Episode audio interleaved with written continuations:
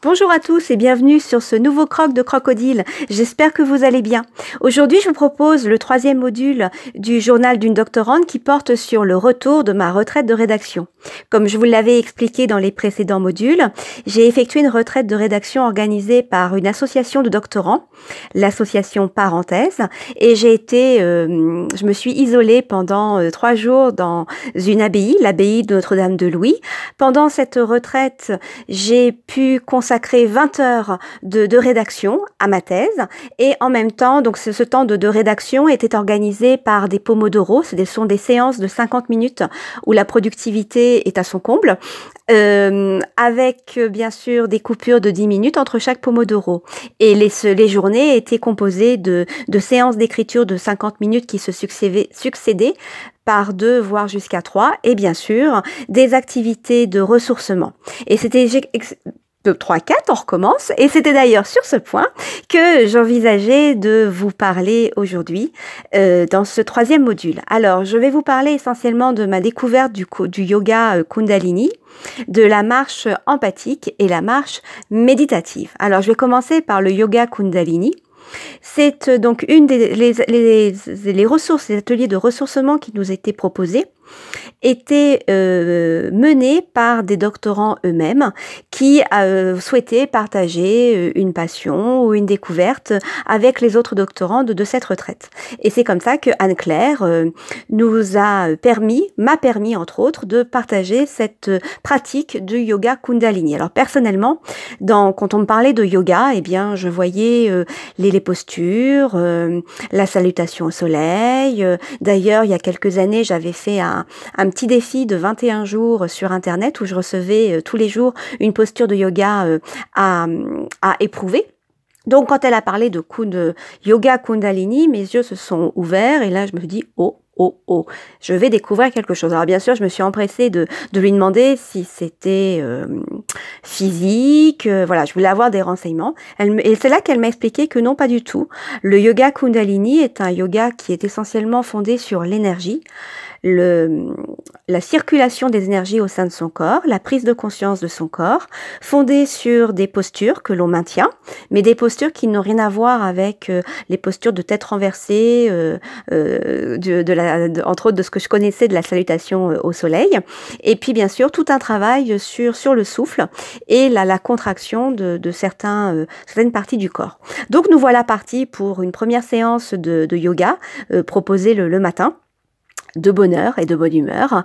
Euh, et là, ça a, été, euh, ça a été une grande découverte pour moi, parce que non seulement c'était très très doux, mais en plus, euh, par la, le fait que j'ai orienté ma conscience sur mon souffle, eh bien, ça m'a permis aussi de prendre conscience de certains, de certaines manières de, de respirer. Donc, Essentiellement, la, la, respiration se fait de manière profonde, essentiellement inspiration par le nez et expiration par le nez.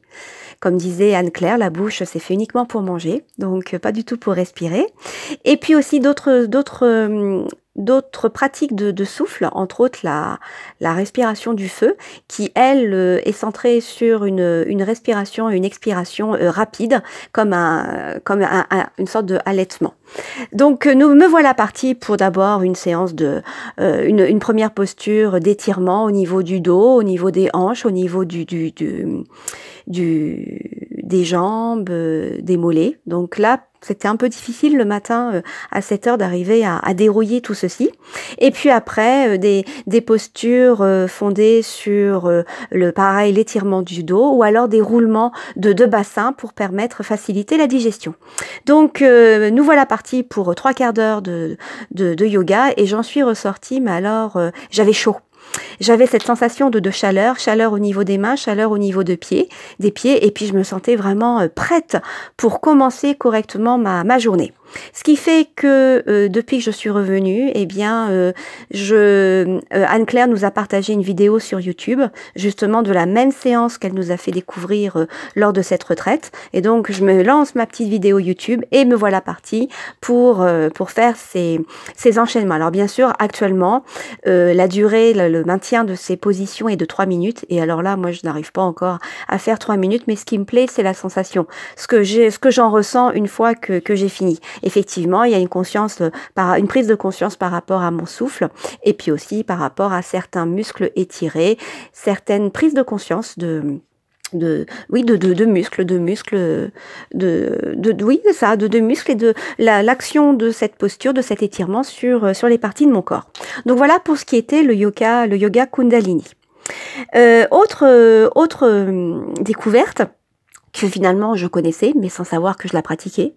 voilà, je suis Monsieur Jourdain, je fais de la pratique méditative sans le savoir. Donc la marche méditative, ça consiste à marcher à son rythme, d'abord en se focalisant sur sa respiration et en calant sa respiration sur ses mouvements.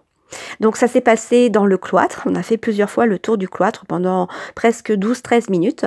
Et le but du jeu était justement de marcher à son rythme en euh, d'abord se focalisant sur sa respiration et puis petit à petit transférer sa pensée, son attention sur les parties du corps. Donc bien sûr commencer par toutes les sensations au niveau de la voûte plantaire, puis ensuite remonter au niveau des mollets. Ce qui était très intéressant, c'est qu'en me concentrant, j'ai pu m'apercevoir, au moment où je remontais au niveau des sensations derrière les cuisses et au niveau des fessiers, que le cloître avait un léger dénivelé. C'était vraiment très intéressant, alors que bien sûr, au regard et en marchant comme ça, on ne le percevait pas, mais simplement en ayant une marche méditative complètement euh, orientée sur, euh, bah, d'abord sur soi, et puis après euh, sur les, les, éléments aux alentours, puisque j'ai réussi à me concentrer sur l'odeur, l'odeur du buis euh, qui était présent autour de ce, de ce cloître, entendre les petits oiseaux aussi chanter. Enfin, c'était vraiment une pratique très très agréable, centrée sur soi-même, puis après décentrer tranquillement, qui permet d'être en totale harmonie avec soi et les éléments extérieurs. Et je me suis rendu compte que je pratiquais également ça lorsque je faisais ma natation le matin. Alors uniquement le matin, euh, puisque la, la, piscine des bains est ouverte à partir de 7h30.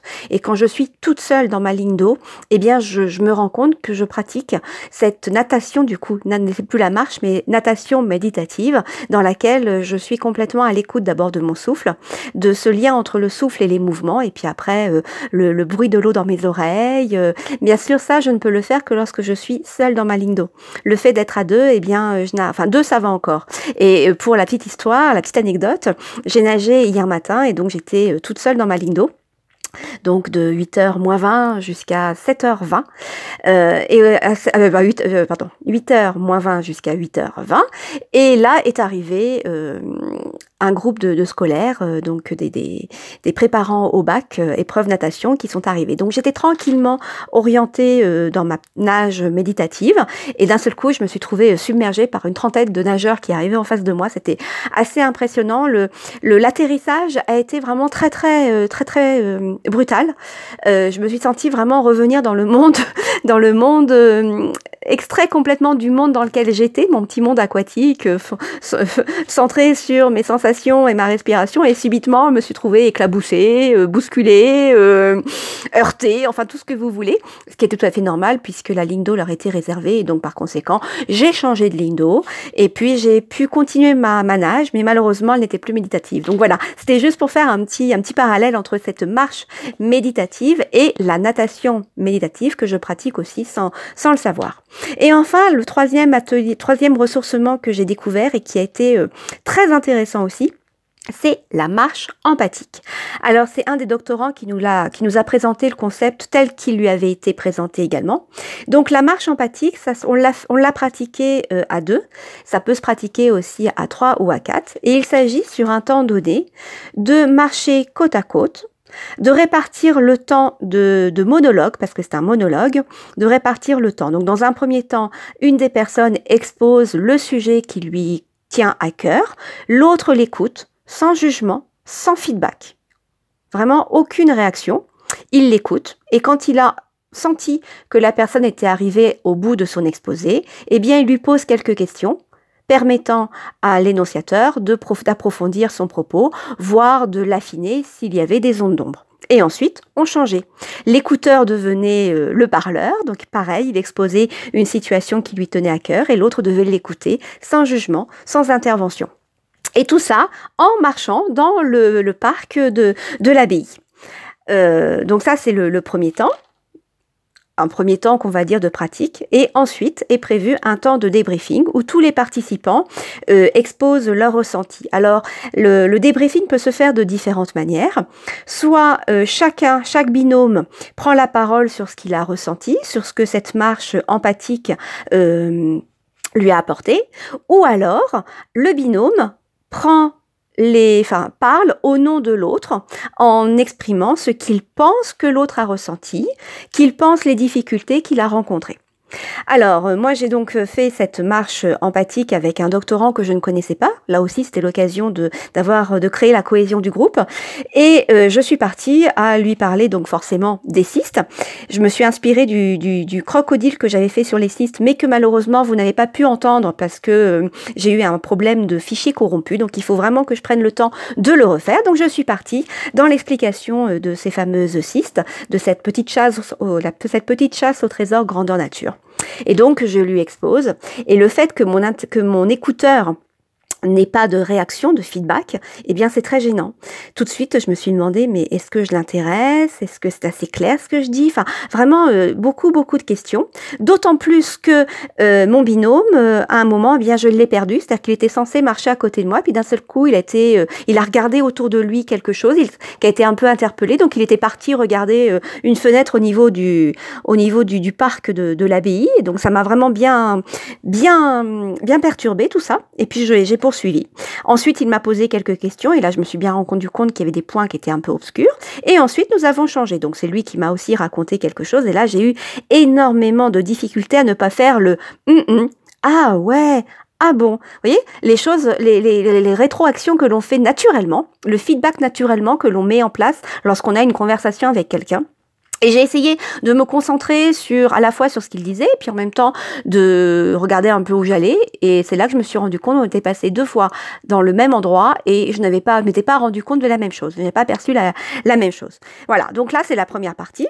Et alors, ce qui est très drôle, c'est que du coup, euh, on est chacun parti sur un sujet qui nous a amené donc moi les cystes, lui ensuite euh, à me parler d'un jeu à la fois entre le virtuel et le réel sur le mercato et euh, là je me suis euh, rendu compte que euh, on s'est trouvé une sorte de passion commune qui a contribué après à faire un échange complètement interactif.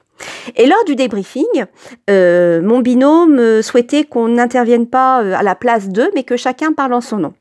Et alors, ce qui a été très très intéressant, c'est que Raphaël donc commence à expliquer la difficulté qu'il a eu à ne pas réagir à ce que je lui disais. Et là, il explique que pour lui permettre d'être complètement en empathie sans avoir à réagir, eh bien, il s'est concentré sur ce qu'il observait et il a expliqué pourquoi il s'est trouvé à, à, aller voir ce qui se passait du côté de la fenêtre euh, de l'abbaye. Donc là, ça m'a vraiment fait sourire parce que je me suis rendu compte que finalement, ce que moi j'avais perçu comme quelque chose de négatif était au compte expliquer complètement la difficulté que, que lui avait à, à ne pas euh, réagir la même difficulté que moi j'avais euh, également euh, rencontré. Tous les deux, on a mis en avant le fait qu'effectivement, il est très difficile de ne pas réagir, mais aussi que l'absence de réaction d'autrui, eh ben, nous, nous, nous incommodait quelque part, nous, nous mettait dans une situation qui n'était pas du tout rassurante. Donc voilà l'échange. Alors ce qui est aussi intéressant, c'est que chacun a, a, débriefé sur cette situation. Il y a ceux qui ont été au contraire très très centrés sur euh, l'observation du milieu, alors que moi c'était très compliqué. On a tous mis en avant le fait que euh, eh bien, euh, être à l'écoute de l'autre euh, de cette manière était euh, très forte, puisqu'effectivement, on était 100% à l'écoute et que automatiquement, ce que l'un, ce que l'autre nous confiait était, était très, très fort. Donc euh, voilà, voilà. Donc je voulais, je voulais partager avec vous ces moments de ressourcement.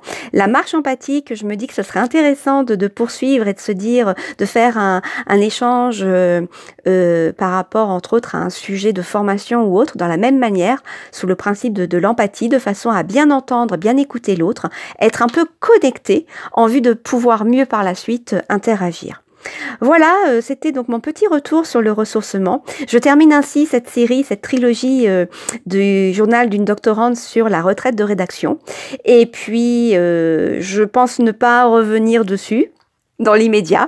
Je vous souhaite d'agréables moments et puis surtout, surtout, surtout, je vous remercie infiniment de m'avoir invité dans vos, dans vos oreilles. Et puis n'hésitez pas, comme c'est comme indiqué dans les notes de ce module, eh bien d'interagir avec moi. Ça me fait toujours très très plaisir. Et je remercie tous ceux qui prennent le temps de déposer un petit message. Je vous souhaite d'agréables moments et je vous dis à très bientôt.